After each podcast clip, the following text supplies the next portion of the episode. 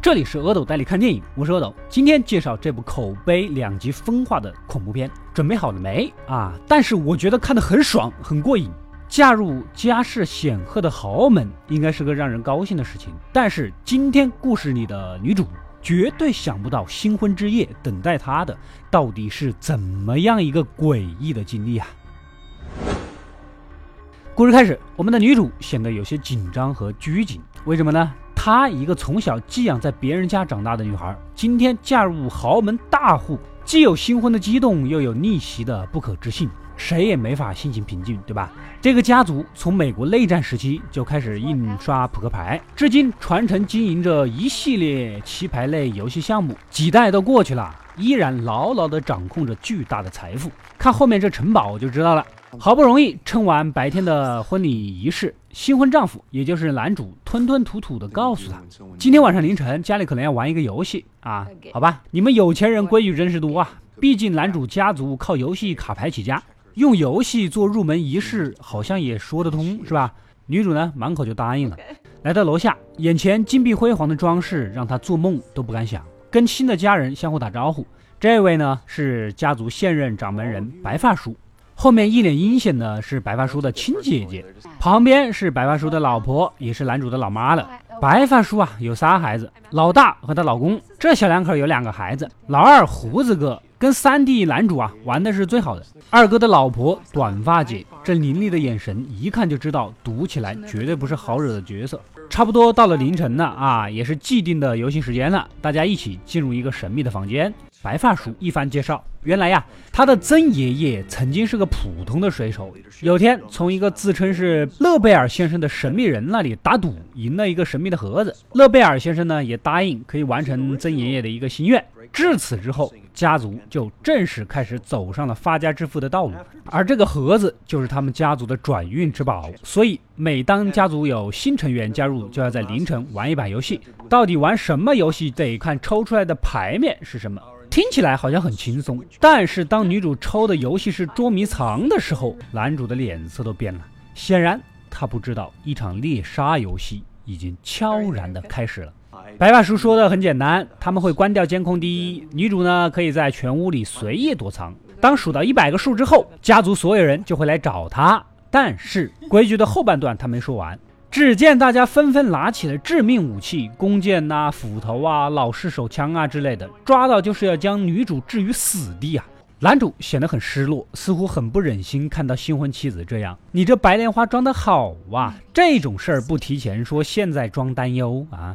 另一边的女主呢，还以为是闹着玩，躲在楼上传菜的升降机里猫了一会儿，觉得好无聊啊，意思意思得了，就准备出来，可没走几步就被躲在暗处的男主给拉到了房间。此时老大的孩子不知道跑哪儿去玩去了，保姆正好找到这个房间，由于黑灯瞎火的没看清，直接就被大姐一枪打死，全家人全部赶了过来，言语中今晚肯定是要杀死女主的，不然游戏不算结束。躲在一旁的女主呢，现在才知道问题的严重性呐，怪不得男主神情如此紧张。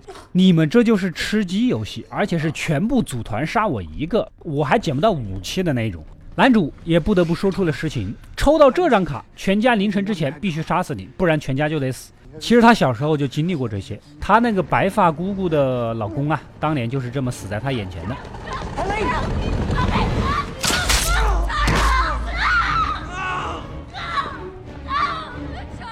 现在整个城堡全部上了锁，只有男主去监控室开启所有的门，女主呢从厨房的侧门逃出去就好了。此时他是一脸的生无可恋呐，先求生再说吧，果断的撕开婚纱的裙角，走到通道的尽头，结果有两扇门啊，哪个才是通向厨房的呢？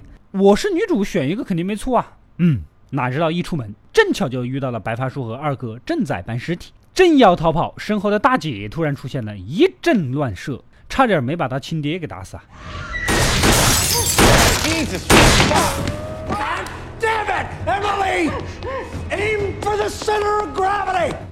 女主赶紧逃到休息室，二哥想休息喝一杯，走进来，两个人正巧就碰上了。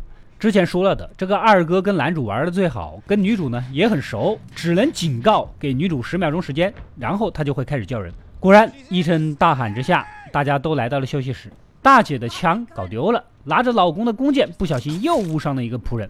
女主先不谈抓不抓吧，这家里的佣人就已经死了两个了。白发叔提议，干脆咱们打开监控抓吧。啊，我从未见过有如此厚颜无耻之人。你们这些人还要点脸不？开监控那还叫玩捉迷藏吗？但是为了保全家族性命，一行人直奔监控室。另一边，女主想起来，当时在神秘房间玩游戏的时候，看到过有把老式的猎枪，说不定有用，抢过来就直奔厨房而去。此时家里大管家正好在厨房做饭，眼看锁住的门已经被打开了，女主抄起枪就打算出去，但是这破枪根本就打不响，子弹是装饰品。两个人招呼起来，女主一热水壶砸他头上，赶紧跑了。另一边，白发叔跟二哥闯入监控室，几个来回将男主给打晕过去。女主又想逃回刚才的升降机里，打开一看，妈呀，还有个人，竟然是最后一个女佣。她也搞不清楚状况，看死了两个同事，当然也怕呀。女主就跟他解释啊，他们要杀的是我，你没事，你赶紧出去让我躲一会儿。没想到这位女佣脑袋转得很快，既然他们不是为了杀我，那关我什么事？直接就大声呼喊，结果不小心按了升降机的开关，被活活的挤死。这就叫多行不义必自毙呀，老妹儿。女主从窗户逃到了城堡，远远的竟然有灯光，莫不是找上来的吧？立马躲到牲口棚里。此时灯光也追了过来，没想到是老大的孩子，更没想到他直接掏出捡来的枪，对着女主扣动了扳机，给女主的手打了个窟窿。我靠，你这熊孩子欠教育啊！女主狠狠一拳揍过去，将其打晕。正想捡起手电筒，突然钻出一只羊，吓得掉入后面的深井。这就是他们献祭抛尸的地方。早连白发叔亲姐姐的丈夫尸体都还在这儿啊！费尽力气爬上来，直奔围墙。只要出去就都好说。这个时候，远处开来一辆车，可以求救了。谁能料到对方不知道是哪家的阔少，大骂一声就一脚油门开走了，直接把女主给整懵了。What the fuck is wrong with you?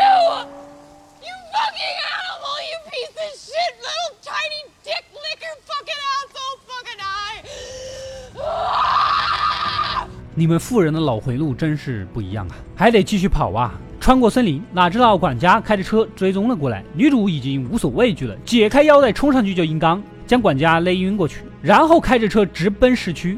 这次没人能追上来了吧？接着拨打了车载服务电话，请求报警。没想到管家将车辆给包尸了，车厂那边远程将车给锁住并熄火。由于没开多远，管家还是追了上来，一麻醉枪射了过去，准备将女主给带回城堡。白发叔那边那叫一个开心呐，管家终于扳回一局，happy 的听着音乐打起了节拍。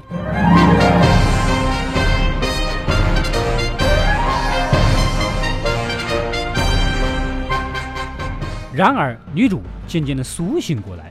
趁机几脚将管家踢晕，翻车了。等醒来之时，二哥和白发叔已经赶了过来。原来呀，他们要在天亮之前做献祭仪式，给家族的恩人这个神秘的勒贝尔先生献祭家族新成员，不然全家就会死。大家将女主按倒在桌子前，一一喝完不知名的液体。白发叔口中念念有词，正要举刀杀人，突然将刚才喝的东西呕吐出来。原来二哥还是良心发现了。给酒里掺了盐酸，不致命啊！赶紧拉着女主跑。可二哥的老婆短发姐端着枪追了上来，言语中你救了女主啊，他们就要死。最终扣动了扳机，女主气得要死，查克拉爆发了，冲上去抢来空枪，打晕了短发姐。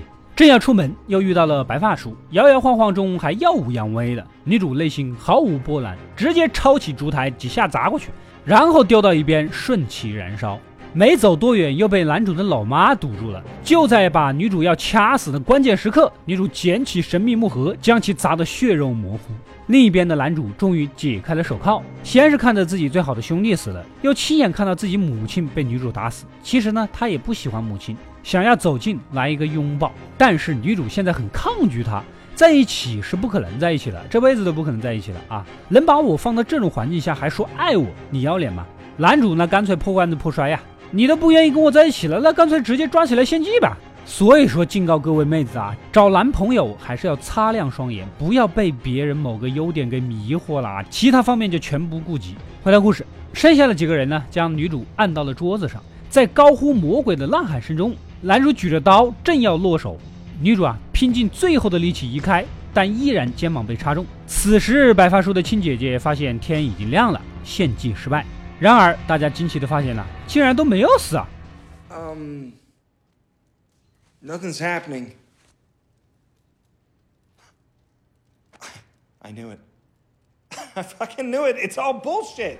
难道说诅咒什么的其实是忽悠人的吗？但是亲姐姐不依不饶，抬起斧头还是要杀女主，突然就爆炸了。接着，一家人一个一个的接连爆炸。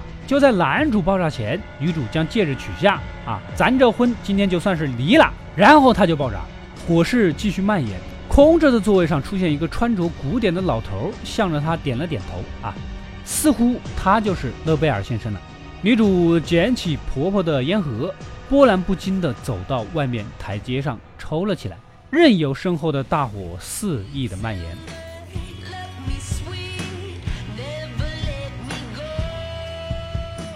故事到这里就结束了。之前豪门家族的对话中，似乎谁看到了勒贝尔先生的样子，谁就是家族的继承人啊。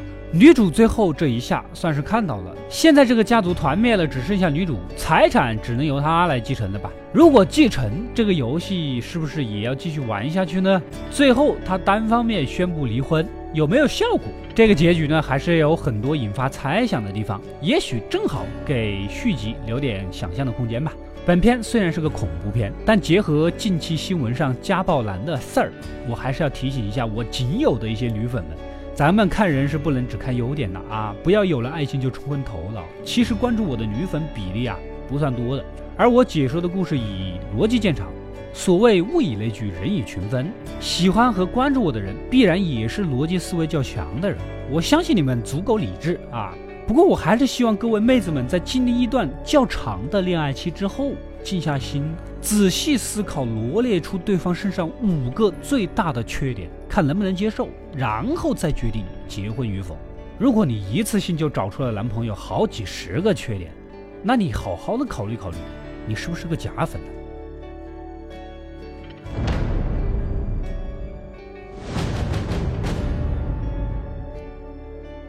我是阿斗，一个让你沉迷于故事的讲述者，浓缩电影精华又不失它本来的魅力。扫描二维码添加我的微信号，除了能第一时间收到更新，更有独家解读的视频等待你的发掘。扫描它，然后带走我。